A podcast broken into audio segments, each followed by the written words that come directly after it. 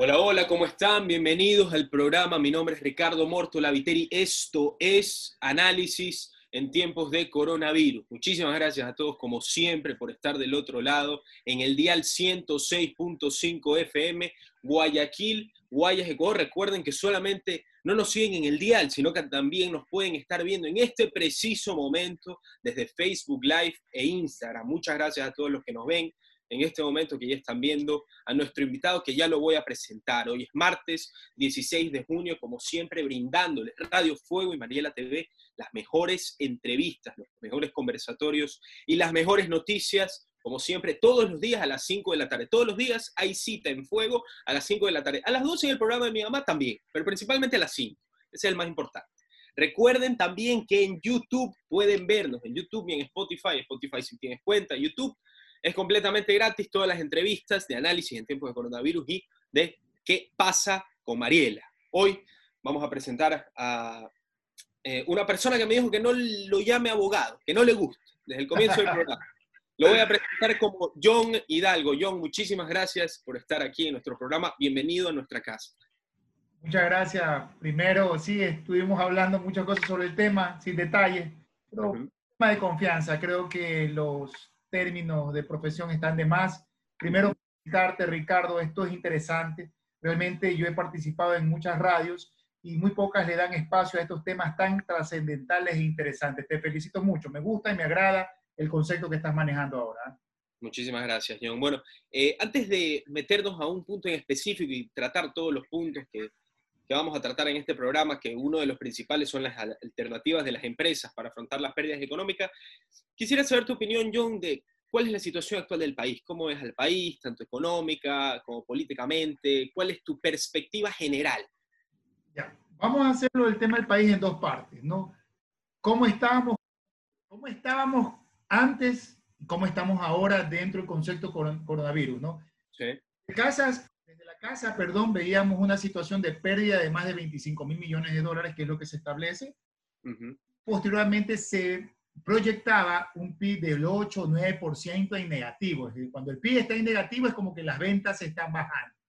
Ahora ha retornado con la, con la opción de sacar adelante este barco y vemos que había una mejoría de casi 2 mil millones, que un 10% en estos pocos días que estamos trabajando empezamos a recuperar. Obviamente hay un saldo negativo porque al perder los 25 mil millones y vender 2 mil millones no significa que estoy recuperando, simplemente estoy tratando de empezar a hacer negocios y tratar de solventar esto llamado empresa, negocio, personas naturales, personas jurídicas.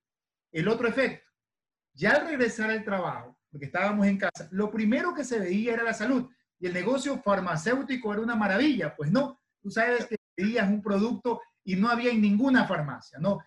Eh, se transformaron tanto productos como eh, el, tema este del, eh, ¿cómo se llama? Los efervescentes, esto de la vitamina C, que ya no habían, era sorprendente, cosas básicas no existían.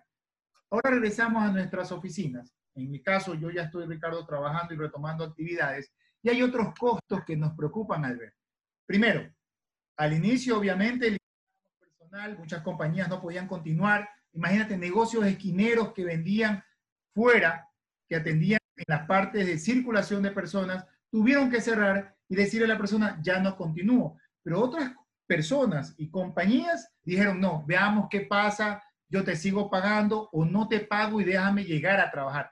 Hubieron acuerdos, eh, hablándolo así, legales o no legales, con el ánimo de continuar. Soy abogado y lo más importante, creo que soy un hombre pequeño de negocios y lo más interesante es cuando tú hablas con tu empleado decirle, mira, quiero continuar. Cuando continuamos y venimos a la empresa, Ricardo, vienen otros costos que tú no esperabas. Entre ellos es verla continuar el negocio. El espacio físico es muy grande, lo tengo que reducir para poder seguir. Y son muchos efectos que ya vendríamos en la parte de hacer para continuar. En el qué hacer para continuar, Ricardo, es lo que debemos sentarnos y establecer qué gastos son prioritarios y qué gastos no lo son. ¿Ok? Esa es la segunda parte que ahora entramos, Ricardo, en, evaluar. Hay cuatro factores importantes al, que al cuando nos sentamos en nuestro escritorio del negocio y digo, ¿cómo lo voy a afrontar? Primero, el primer problema es que tengo una reducción de ventas. Ricardo, se establecía que vamos a tener una pérdida de entre 30 al 50%, poniendo, son 12 meses, 3 meses perdí, un equivalente del 8.33 por 3 meses, 24.30%. Pero hay meses tope alto. Mira el sector eh, eh, del tema de útiles, escolares, el sector de la playa, de ropa, muchos sectores se ven afectados, entonces son 30 al 50% de tu pérdida de ventas de este año podría ser. Entonces tengo una reducción en ventas. Tengo costos operativos. ¿Qué son costos operativos? Sueldos y salarios, eh, agua, luz, teléfono, lo puedo dividir entre variables y fijos. Los variables y trabajo, Ricardo, lo tengo. Pero lo fijo, agua, luz, teléfono, que dicen de que no te iban a cobrar, perfecto, pero seguía el consumo. Es algo ilógico que existe, ¿no? Me imagino que entre tus espacios va a haber uno, ¿por qué la empresa eléctrica me sigue cobrando sobre algo que yo físicamente estaba cerrado? Entonces, esos costos fijos son los que estamos viviendo ahora. Luego viene el manejo laboral, Ricardo, que es algo que hay que manejarlo con muchas pinzas. Porque si no tengo un buen manejo, pueden lloverme las demandas por indemnizaciones no pagadas. No solamente es este el momento, sino también tengo que visorarme el futuro. Entonces tengo que decidir si liquido el personal en este momento con todo lo que la norma me establece o cierro el negocio y aplico el 169.6 del código, que seguramente lo habrás escuchado, porque cierro. Es como que yo aquí mañana tengo un ejemplo, una radio, digo, ya no puedo seguir. Entonces cierra la cabina. Eso es admitible y el cual yo no tengo que pagar liquidación. Sin embargo, en la actualidad, ese es otro rubro que no tengo que descuidarlo. Y como último, ¿qué hago? ¿No? ¿Qué hago para incrementar mis ventas? Porque, Ricardo, si mis ventas se mejoran, el negocio empieza a subir. Esto es un poco el resumen de los factores principales que tenemos y qué podemos hacer. No sé si empezar, Ricardo, si tienes alguna inquietud, ¿qué podemos hacer para sobresalir de esta crisis? Primero, reducción de costos. Te sientas en tu puesto y lo que tienes que evaluar es qué bienes o gastos suntuarios yo tengo. Hay compañías que tenían un ejemplo, una pequeña cafetería, unos consumos especiales para los empleados, todo lo que es suntuario, todo lo que era de lujo. Todo eso tiene que eliminarse. Todos los gastos suntuarios. Inclusive, si tenía TV cable en mi trabajo, no es idóneo tenerlo en este momento. Todo consumo fijo que no te genere rendimientos o generación de ingresos, lo tienes que eliminar de entrada. Si tienes una oficina grande, que representan dos oficinas, entrega una. Porque si puedes operar en una, la otra está de más. Reduce tu espacio y reduce tu negocio. El negocio continúa el negocio no se llama compañía XYZ dos oficinas, no, se llama compañía XYZ, así lo lleves en tu casa, Ricardo. Lo importante es continuar. Entonces, ese costo fijo llamado alquiler, que si no negociaste o no te bajaron el costo, porque hay dos vías, bajar el costo, llegar a una negociación, yo no te puedo pagar los 100, un ejemplo, que te pagaba mensual. ¿Cuánto me puedes pagar? Te puedo pagar 40. No podemos continuar. Te devuelvo a la oficina. Así de simple. O el otro dice, bueno, ahorita nadie me va a alquilar. El señor ha hecho muy buenas adecuaciones que si yo me pongo a cambiar y adecuar me va a costar. No, sabes que sigamos, pero te doy una extensión de seis meses. Hay que negociar, Ricardo. Uno de los puntos importantes es negociar. Segundo, conversar con todos tus proveedores y decirle tu situación. Si estás al 30, al 40 o al 50, decirle, tu servicio para mí es indispensable, pero ya no te puedo pagar lo que te pagaba. Por favor, conversemos todos están dispuestos. En mi caso, lo hice con todos mis probadores y con todos los que podía mantenerlos y llegamos a un buen acuerdo. Con los que ya no podía, suntuarios, les dije, muchísimas gracias, no podemos continuar. Se toman decisiones, decisiones acertadas. Para solamente darte un gran ejemplo, eso le pasó al gobierno, Ricardo. Cuando vino el gobierno, debió haber hecho reducciones sorprendentes que recién al último año lo quiere hacer. Entonces, no caigamos en eso porque es un cáncer que al final te corroe todos tus recursos. Porque si no tienes cómo pagar, por favor, cierra y liquida los costos, bienes o servicios que tú no puedas pagar, Ricardo. Eso es la primera parte. No sé si quieras o deseas ampliar algo más sobre estos puntos que obviamente... Sí, John, antes de que continúes, me gustaría preguntarte eh, sobre los gastos suntuarios, porque yo creo que al fin y al cabo está bastante claro lo que acabas de decir, pero yo creo que muchísimas empresas pueden no tener eh, muy claro cuáles son estos tipos de gastos, porque probablemente yo creo que estamos en un país donde te venden algo caro y porque es caro, tú piensas que es bueno y lo vas a comprar. Eh, tenemos, eh, por así decirlo, no somos muy austeros, al menos los que no quieren serlo, y yo creo que eso, al fin y al cabo, como tú dices, a la larga puede afectarnos. Te pregunto, los gastos suntuarios, ¿podrías especificarte un poquito más ahí? Sí, los gastos suntuarios son aquellos gastos que uno incurre con el propósito de atenciones. Atenciones a la gerencia o atenciones a clientes. Primero, clientes no van a ir a tu oficina. Entonces, deja de comprar productos como agua, eh, perdón, cola, jugos, café, máquinas y demás, que hay detalles que se dan. En, ejemplo, en mi caso, venían mis clientes y tenía una atención personalizada, inclusive una dama que venía y las atendía. Todos esos costos ya no van a venir, inclusive en temas de logística que tú gestionabas a tu cliente y le decías como un tema tuyo, yo te hago llegar inclusive la logística que le tocaba a mi cliente hacer, yo se la hacía. Viene a ser un lujo eso ahora, porque el servicio, tú sabes, de entrega, los costos también han subido. Reducir eso. Tengo una nevera llena de productos para mis clientes y demás, pero si mis clientes no van a venir, Ricardo, ya no necesito hacer. Primer punto. Segundo, los gerentes o los administradores o la alta gerencia tienen que entrar a esto. Esto es como un tema político también.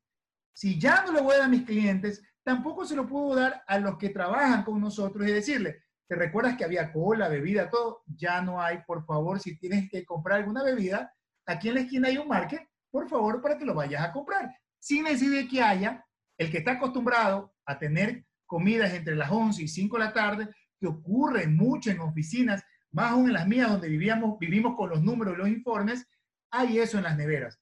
Ya no lo hay en estos momentos porque lo más importante es reducir costos. También otro costo suntuario y que ocurre son aquellos temas en papelería que se utilizan para eh, entregar información a mis clientes. Ya no la necesitas, todo es digital. Y vienen momentos que la imprenta, oye, te falta esta información y como tú no controlas eso, te llega el producto que no lo necesita. Entonces, eso es lo importante. Yo creo que muchos empresarios y muchas personas desde nuestra casa vimos los problemas, Ricardo, y lo tenemos claro. ¿Qué comprar y qué no comprar? Lastimosamente, muchas familias también, por los niveles de ahorro que tenían, sus, sus, su familia en sí no sintió ese problema. Pero muchos, muchos de los que estamos involucrados en esto y no tenemos los ahorros como otros lo han tenido, aprendimos desde casa que hay que empezar a eliminar todos esos costos suntuarios no necesarios Luego, obviamente, todos los costos fijos. Y voy a tratarte un tema muy delicado, que puede ser que si me hago político, que no es mi idea, y por lo tanto no lo voy a hacer. Se maneja y se, hay una manera de decir, se endiabla. Sataniza, ese es el término. Se sataniza cuando alguien dice, tenemos que evaluar el tema de los empleados. Uy, va a votar empleados. No es que hay que votar, hay que evaluar quién es rentable en el negocio. Una empresa se crea por concepto de rentabilidad y uso. Si yo invierto en un bolígrafo, este bolígrafo debe escribir. Si invierto en dos bolígrafos, ¿qué hago con el otro bolígrafo? Te doy un ejemplo exacto. Hay que comprar un solo bolígrafo porque con un bolígrafo puedo escribir. Si compro dos, el otro va a estar sin usarse. Te doy este ejemplo de recursos. Entonces, cuando te llenas de personal y empiezas a ver que tienes mucha gente que realmente en este momento no puedes darle una condición. Ejemplo, fuerza de ventas. Ejemplo, estructura de logística. Ejemplo, limpieza, que ya no estás todo el día. Si tienes dos de limpieza, tienes que quedarte con uno. Si en fuerza de ventas ya no tienen que salir porque todo es digital, que tenías cinco o seis, con todos lo puedes hacer. Empieza a llegar a un acuerdo con los otros, quédate con los dos, cuatro, cinco, pero no te puedes quedar con 20 o 25 el negocio no está creado para mantener personal que no genere ingreso. Se contrata para generar ingresos. Si no, yo fuera un ente estatal, pues, estimado Ricardo, y llenaría de gente un lugar para atender a personas. El mismo Estado es un ejemplo. Te doy los ejemplos similares, no es político, sino un ejemplo. Si ya muchas personas no van a las instituciones públicas, ¿por qué hay tantos servidores públicos, Ricardo? Así de sencillo. Lo mismo tiene que llevarse a la empresa. Y te lo digo de manera apasionada para el que me esté escuchando. Es en contra de los empleados para nada. Esta es una posición de definir si quieres continuar como negocio. Si no cierra, porque tú vas a tener a todas las personas y que no le das una actividad. Es sorprendente, Ricardo, que haya personas que piensen que compañías que liquidan personal o les pagan, lo hacen con el ánimo de no ser coherentes o correctas en el tiempo de crisis. Lastimosamente el negocio no tiene cómo cubrir esos costos. En nuestros casos, hablándote como un ejemplo, he tratado de mantener el negocio porque lo puedo hacer por teletrabajo. Pero una persona de limpieza y logística, Ricardo, te pregunto, ¿cómo puedo mantenerla en un negocio donde la tecnología prioriza? Yo no puedo limpiar con una computadora. Yo lo necesito físicamente en el negocio. Yo no puedo hacer una entrega desde un, desde un computador físicamente. Si ya la gente te dice, no me traigas nada físico, no te preocupes, mándamelo por correo, que normalmente también se lo envía de manera física. Entonces, eso es importante que los medios sepan, comprendan también el sector, que los empresarios también están haciendo un esfuerzo eh, de mantener el negocio. Si no, les va a tocar cerrar. Y es importante también que haya la debida atención y búsqueda del empleado. Eso es lo que ha faltado, Ricardo. Si ha llegado noticias por correo, muchísimas gracias. Y muchas personas, eso le ha molestado porque te apuesto que si yo o alguien le manda un mail o lo llame y le dice, mira, estoy así, jefe, ¿qué quiere hacer usted? No te puedo pagar, pero cuando entremos a trabajar, sigamos, ingeniero. Trabajo con usted. Basta conversar. Lastimosamente, hay compañías que no han manejado ese estilo de hablar o personalizarse o no ha habido liderazgo este, Ricardo. Al no haber liderazgo en las compañías, puestos cables, eh, claves, jefes que puedan hablar con la estructura, esto se podía remediar. Muchas compañías cerraron por el mal manejo y liderazgo en recursos humanos. Eso puede ser uno de los principales problemas en esto que estamos viviendo, ¿no? En ventas, en ventas, Ricardo, para tratar de salir la crisis, yo creo que el marketing digital, y tú que eres muy bueno en eso, seguramente con el tema de manejo de medios, es importante hacer. Yo creo que es el momento y hora de que estos espacios, como tú los creas, muchos negocios salgan. Ahorita la radio, el streaming, todo lo que es Facebook Live, todo lo que es uso de Zoom, son vitales para el negocio. En nuestro caso, te comparto un poco y creo que ser abierto porque yo creo que eso sirve. Desarrollamos, Ricardo, webinars durante todo este tiempo. Y en el mes de mayo vimos un incremento a la alzada de la intensidad y necesidad que tiene el usuario que está al otro lado porque ya está utilizando estas plataformas, ¿no? Eh, Zoom, Google Meets, Facebook, todas las que permiten este tipo de reuniones, Microsoft, nos sirven muchísimo para llegar y gestionar. Obviamente, Ricardo, los precios ya no son los mismos. Daba una charla en el Sheraton, el ticket podía llegar hasta 300 dólares y las personas iban, asistían, pero habían bienes suntuarios en eso. Había un almuerzo, un break, una atención de meseros muy buena, el capitán que se preocupa y la gente bien atendida, una estructura física y tú sabes todo el detalle de mantelería que tiene un hotel. En Zoom no lo tienes. Entonces el ticket no puede llegarse a ese monto, tiene que reducirse y alinearse a la realidad económica que estamos. No se va a llegar a recuperar, Ricardo, si quiere Ecuador, en tres o dos años como mínimo, por lo que estamos acostumbrados a vender nos va a tocar adaptarnos a la situación actual y decirte que hay una fórmula para salir de la crisis, enséñame a ese, yo lo llamo mandrake, porque imposible es. Podemos llegar a una estabilidad de que ese 30 a 50% que se pierda a finales de año sea 30, sea 20, es exitoso. Terminar como en el 20, menos 20%, menos el 10% es exitoso. El PIB se confirma que va a estar en 6.57%, para mí 9. 9. Si llegas al 9% de tu venta luego de recuperar lo que no has vendido en estos meses, es exitoso a nivel de negocio. No es un poco lo que te puedo compartir, eh, Ricardo, en lo que yo he visto en los negocios y lo que hemos implementado en la actualidad, ¿no?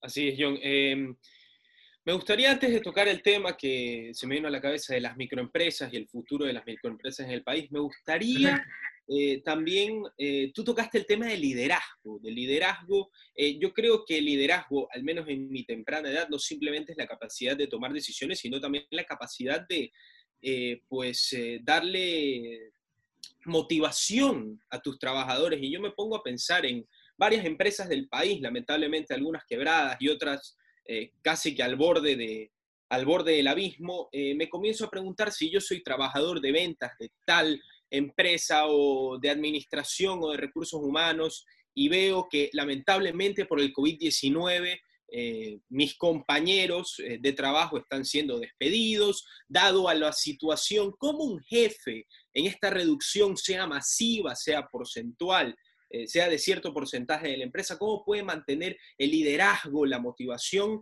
para que los que se quedan se mantengan en el máximo de sus esfuerzos para continuar con la empresa y para prosperar. Sencillo, creería yo, en la práctica que hemos nosotros tratado de realizar y que hemos visto también otras compañías, porque nadie tiene la fórmula exacta, yo creo de ser sincero, este, Ricardo, decir la verdad. Y eso creo que ha faltado a muchos negocios eh, eh, decirle la verdad al empleado, porque el empleado ya sabe la verdad, lo está viviendo en su casa.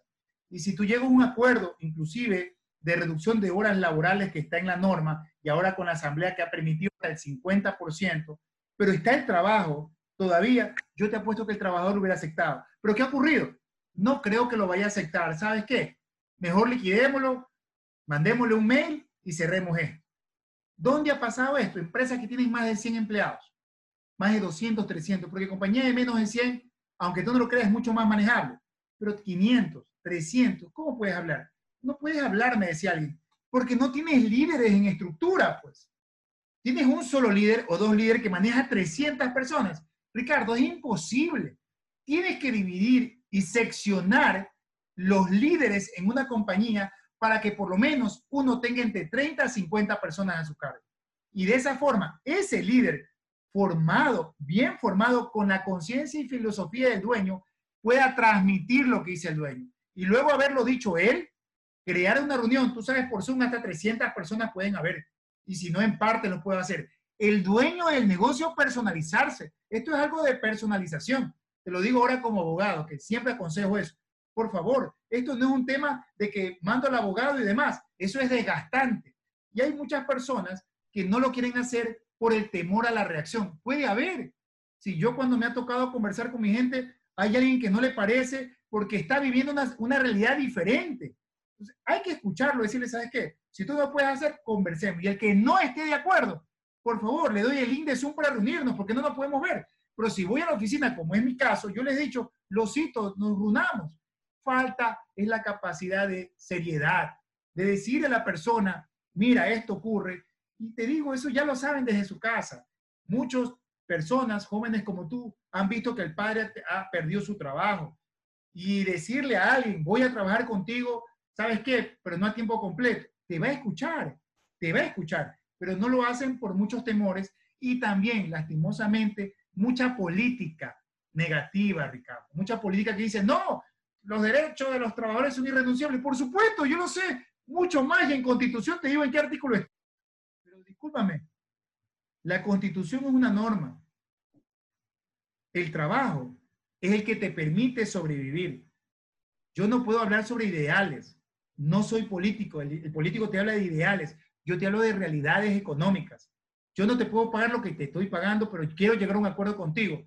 Y muchos amigos míos, pequeños y grandes empresarios, han salido a flote, conversando, y lo más importante que tú dijiste, un liderazgo. El Departamento de Recursos Humanos de una compañía ahora se da cuenta si estuvo bien liderado. Y si no lo estuvo, tú ves todas las demandas que pueden haber. Claro, no metamos todo en una funda, porque así sea las mejores compañías, un empleado, no por su condición, sino por un tercero, puede demandar a la empresa, está en, todo su, en toda su libertad y todo su derecho.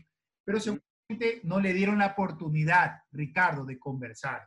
Si yo hablo contigo frontalmente y te digo que quiero hablar contigo y explicarte lo que está ocurriendo, solo por haberme llamado, te apuesto que hasta llorar se ponen, porque eso he visto de muchos amigos míos que me han dicho, hablé con mi gente y sabes que se pusieron a llorar, agradecer, digo, no, yo estoy preocupado, no, jefe, te agradezco, usted no sabe, es el mejor jefe del mundo, porque lo buscó, le preguntó, ¿cómo estás? ¿Cómo te encuentras? Eso hace un líder, estimado Ricardo. Eso es un líder, conversar. Y eso, y en eso hemos sacado nota baja. Así es. No solo en Ecuador, sino en el mundo, ¿no? Que ha sido un tema eh, global, porque no solamente ha sido Ecuador. Discúlpame por los altibajos de la voz, pero me apasiona cuando me preguntas cosas que he ido en empresa y las he podido asesorar en otras, que en, otras voy a pedirle a recursos humanos que mándame, no, por favor, eso no se hace. Pide tú la reunión.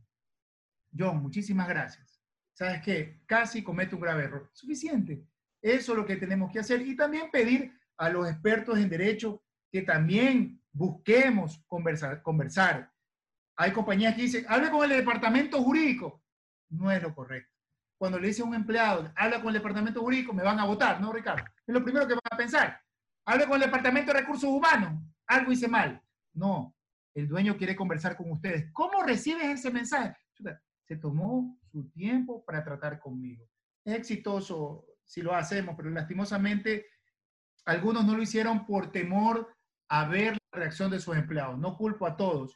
Ahora bajo un poco el tono y te digo que este es un momento de conciliar, de llegar a un acuerdo, porque ese costo fijo que ahorita lo, lo, hablamos, también representó a alguien que levantó un negocio y alguien que seguro, si le explicamos que queremos continuar, nos va a acompañar, un poco para, para hablar del tema de liderazgo.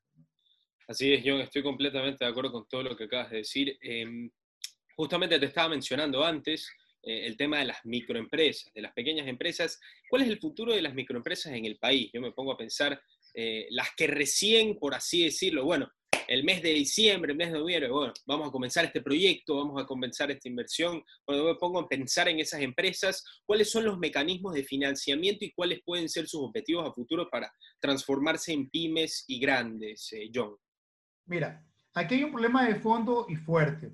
Las empresas grandes la caída es mucho más grande, pero tienen una estructura, eh, gente preparada que ve opciones y actúa inmediatamente. En una microempresa solamente está el dueño y pocas personas. Claro. Ya preveyeron de este problema. El nivel de ahorro de una gran empresa puede haber, en una microempresa no está. Y producto del coronavirus, muchas, muchas quebraron.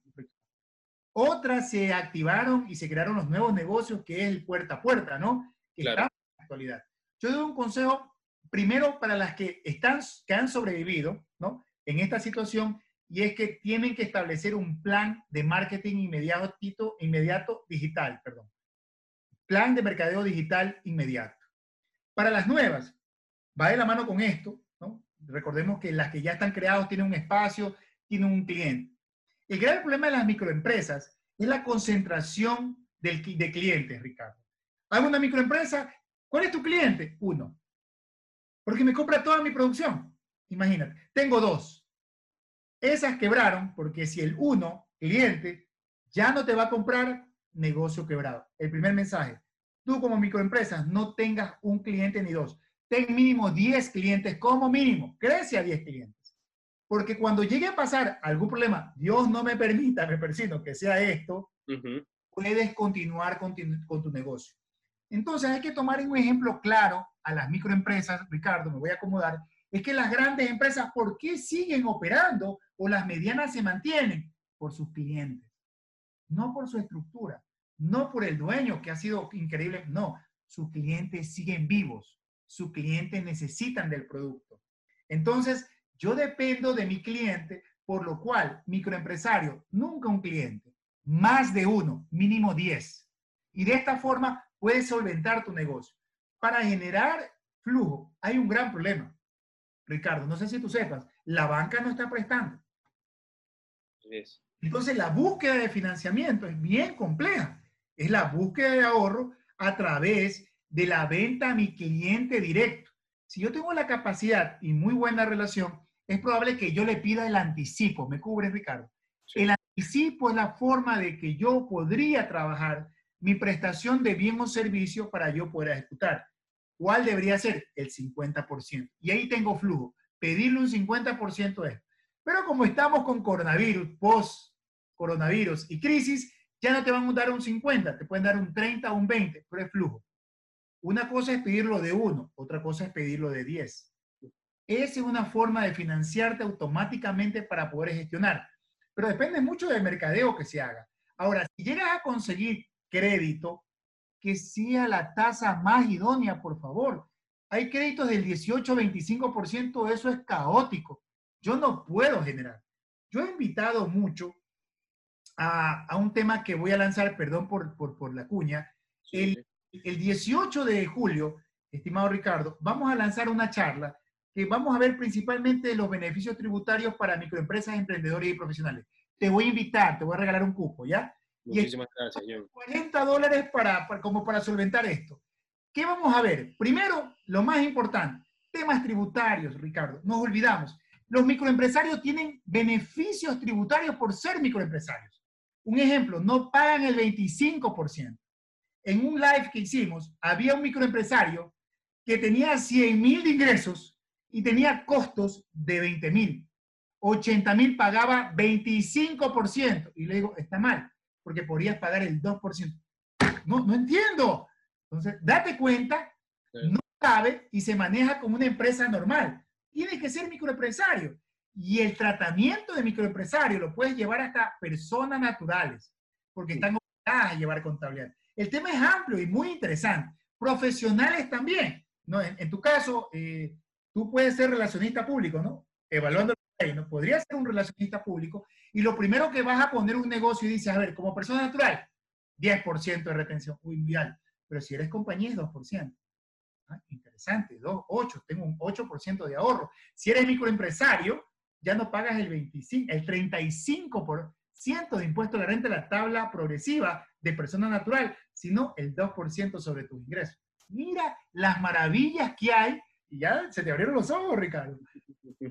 Pueden hacer, pero no, lastimosamente las personas no lo evalúan. Yo no me dedico a esto, yo no atiendo a personas naturales ni microempresas, nosotros a, nivel corporativo, pero esa es la contribución. Yo creo que tenemos que también bajar los escalones y dar apoyo. Y creo que esta charla te la voy a pasar por interno, me das tu número celular, no lo tengo, el relacionista que es Andrés, y darte la información y te darás cuenta todo lo que se va a ver. Y esto nace de un live, este, eh, Ricardo. Hicimos un live gratuito, hablamos de manera general, y Dios mío santo, eh, eh, la persona, la gerente de la parte de impuestos, mío dinero, hagamos una charla al sector, apoyemos al sector. ¿Y eso es que Hagámosla y la lanzamos para el 18. Yo te doy información. Hay muchísimas cosas que se pueden hacer. Lo importante primero es financiamiento propio, el ahorro, para que puedas, tienes que tener un ahorro, Ricardo. Yo no me puedo lanzar, voy a poner una microempresa y voy a depender del banco y de mi cliente, es un problema. Primero, ahorro. Segundo, pídele el anticipo al cliente. Tercero, el banco. Si pongo primero el banco, lo primero que vas a tener el costo financiero que va a afectar tu negocio. La tercera parte es el flujo a través de la banca porque te cuesta. Tasa de interés idónea del 12 al 15. Más de eso no. 18, 20, 25. Lastimosamente para microempresas, Ricardo, hay tasas que pueden llegar hasta el 25%, hechas por entidades financieras porque hay un nivel de riesgo alto. Evaluemos bien el tema. No es porque ellos te cobran mal, sino que hay mayor riesgo. Un microempresario para una compañía, eh, para un banco, es un problema. Por eso también en esta charla, y te la comparto, que es la idea también de este espacio, las empresas SaaS, Ricardo. Hay empresas SaaS que pueden constituirse para un banco es diferente que llegue un producto, ¿no? Que sea un, eh, ¿cómo te acuerdas? Tú no eras de esa época, pues, ¿no? Que te mandaban mensajes SMS, eh, no sé cómo se llamaban, eh, tenían un nombre, ¿ya? Sí, sí, sí, sí. Celular. Al celular, wow, tiene mayor infraestructura. Así no se banca. Una persona natural, uy, riesgosa. Una compañía, perfecto, tiene accionista, tiene estructura, tiene la figura de empresa. Entonces, siempre yo digo que es importante dar el paso, como tú señalabas, de persona natural y en algún momento crecer y ser persona jurídica, pero no tan grande, porque a veces al ser una empresa jurídica, esa compañía limitada, eh, origina muchas obligaciones. La, la, Super lanzó un producto llamado SaaS y, son más prácticas y menos cumplimientos con los entes de control. Es con el ánimo de apoyar a microempresarios. Hay, hay muchas cosas, Ricardo, hay muchas cosas que se pueden evaluar, pues, ¿no? Así es, John, y las, las averiguaremos y las tocaremos en la charla. A la que voy a asistir, por supuesto. Sí, no, eh, mira, si, la puedo decir. Sí, sí, sí, por favor. el jueves 16 de julio vamos a dar esta charla, se llama Beneficios Tributarios para Microempresas y Emprendedores.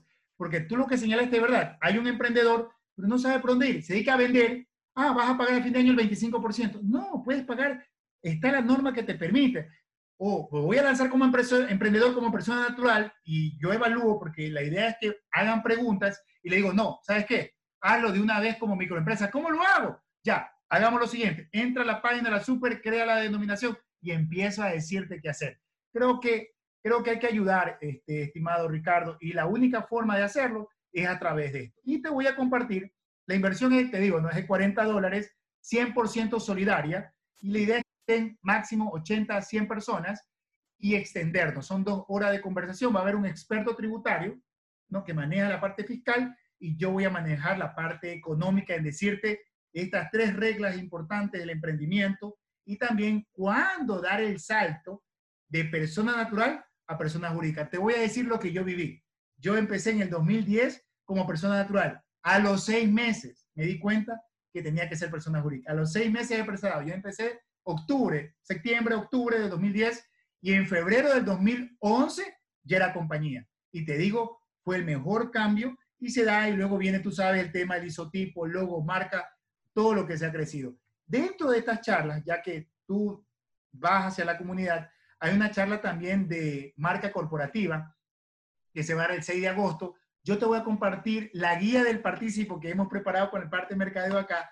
Eh, si por el chat me puedes mandar tu número para ya tener.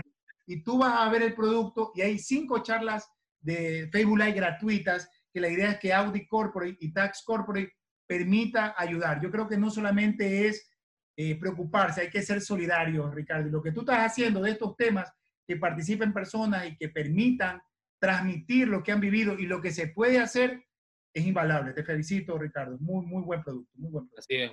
Muchísimas gracias, John. Eh, lamentablemente se nos está acabando el tiempo, pero antes te quiero hacer una última pregunta eh, que se me quedó. Eh, bueno, claramente desde que empezó la pandemia, el coronavirus, todo ha cambiado o todo, o al menos la gente pensó que todo va a cambiar, ya nada va a ser igual. bueno, muchísimas, muchísimos pensamientos y yo me pongo a pensar, ahora que estábamos hablando de los gastos innecesarios de las empresas que tienen que reducir, ¿hasta qué punto va a llegar esto? Porque yo me pongo, yo me pregunto, en este caso, estoy haciendo un programa de radio desde el mueble de mi casa, solamente la mitad de mi vestimenta para arriba es, eh, ¿cómo se llama? Es la adecuada, la mitad para abajo ya no lo es. Entonces yo me pregunto, ¿qué es realmente un gasto innecesario? ¿Usted cree, eh, John, y le pregunto, de aquí al futuro, no solamente las empresas del país, sino en general de Latinoamérica y el mundo, ¿usted cree que vamos a llegar al punto que las empresas, que las oficinas, que los locales de las empresas sean una realidad? ¿O cree usted que llegaremos a un punto que todo sea digitalizado? Eh, obviamente, en excepción a lo que usted dijo de que si tengo que hacer una repartición, obviamente no la voy a hacer online, evidentemente. Todo va a ser desde casa. Eh, sí. Con gente de Toronto, Canadá, gente de Brasil, en la mañana con gente de México.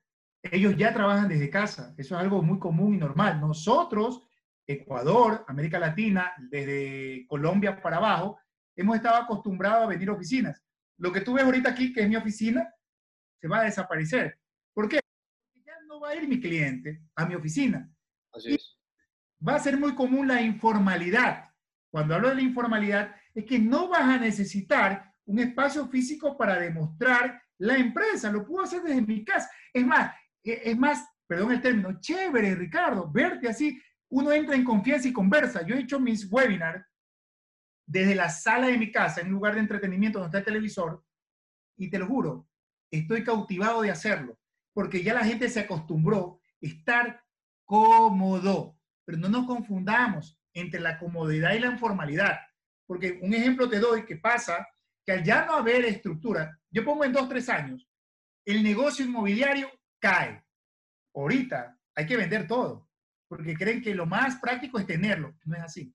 Lo que esto puede señalar, ya, te, ya pongo el chip económico, el económico es que ya los espacios no son necesarios. Todo es virtual.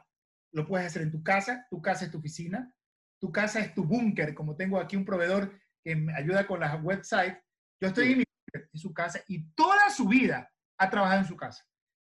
Brasil, ya con mentalidad europea, trabaja en el patio de su casa, el socio principal de una de las empresas que vamos a dar una charla de robótica en agosto. Entonces te estoy trayendo lo que hacen afuera.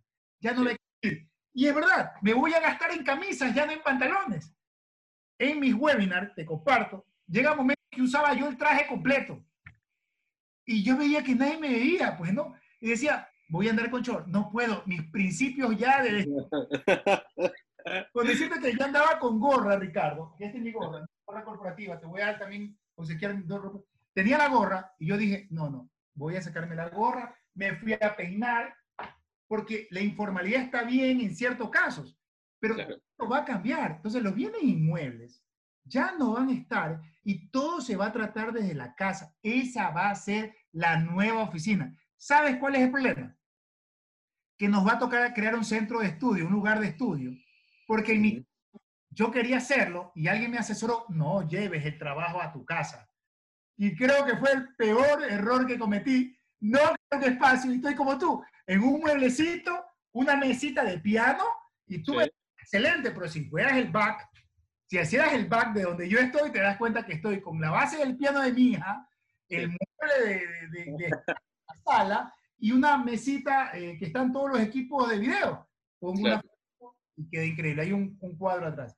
Todo va a ser en la casa, Ricardo, eso olvídate. Y el negocio inmobiliario, viene la burbuja nuevamente.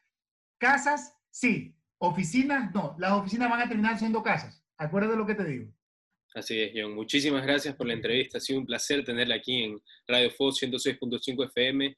Eh, esperamos vernos pronto y que nos mandes para, obviamente, asistir al... A, Este, es una charla de flujo de caja que es económico, que lo vimos ahorita de los tres efectos importantes para manejar tu negocio y también las otras. Yo te voy a mandar, tú elige la que tú quieras y yo te agrego. Por favor, mándame por, en interno tu número para tenerlo. No lo tengo, no, no tengo nada. ¿Quién lo tiene? ¿Quién tiene tu número para ubicarlo? No, sí, sí, sí. Yo digo que se lo pasen, John. Eh, lamentablemente tengo que cortarlo. Muchísimas gracias. Estamos con el tiempo. Ha sido un placer. Cuídese mucho y nos vemos pronto. Salud, cuando tú quieras. Chao. Thank you.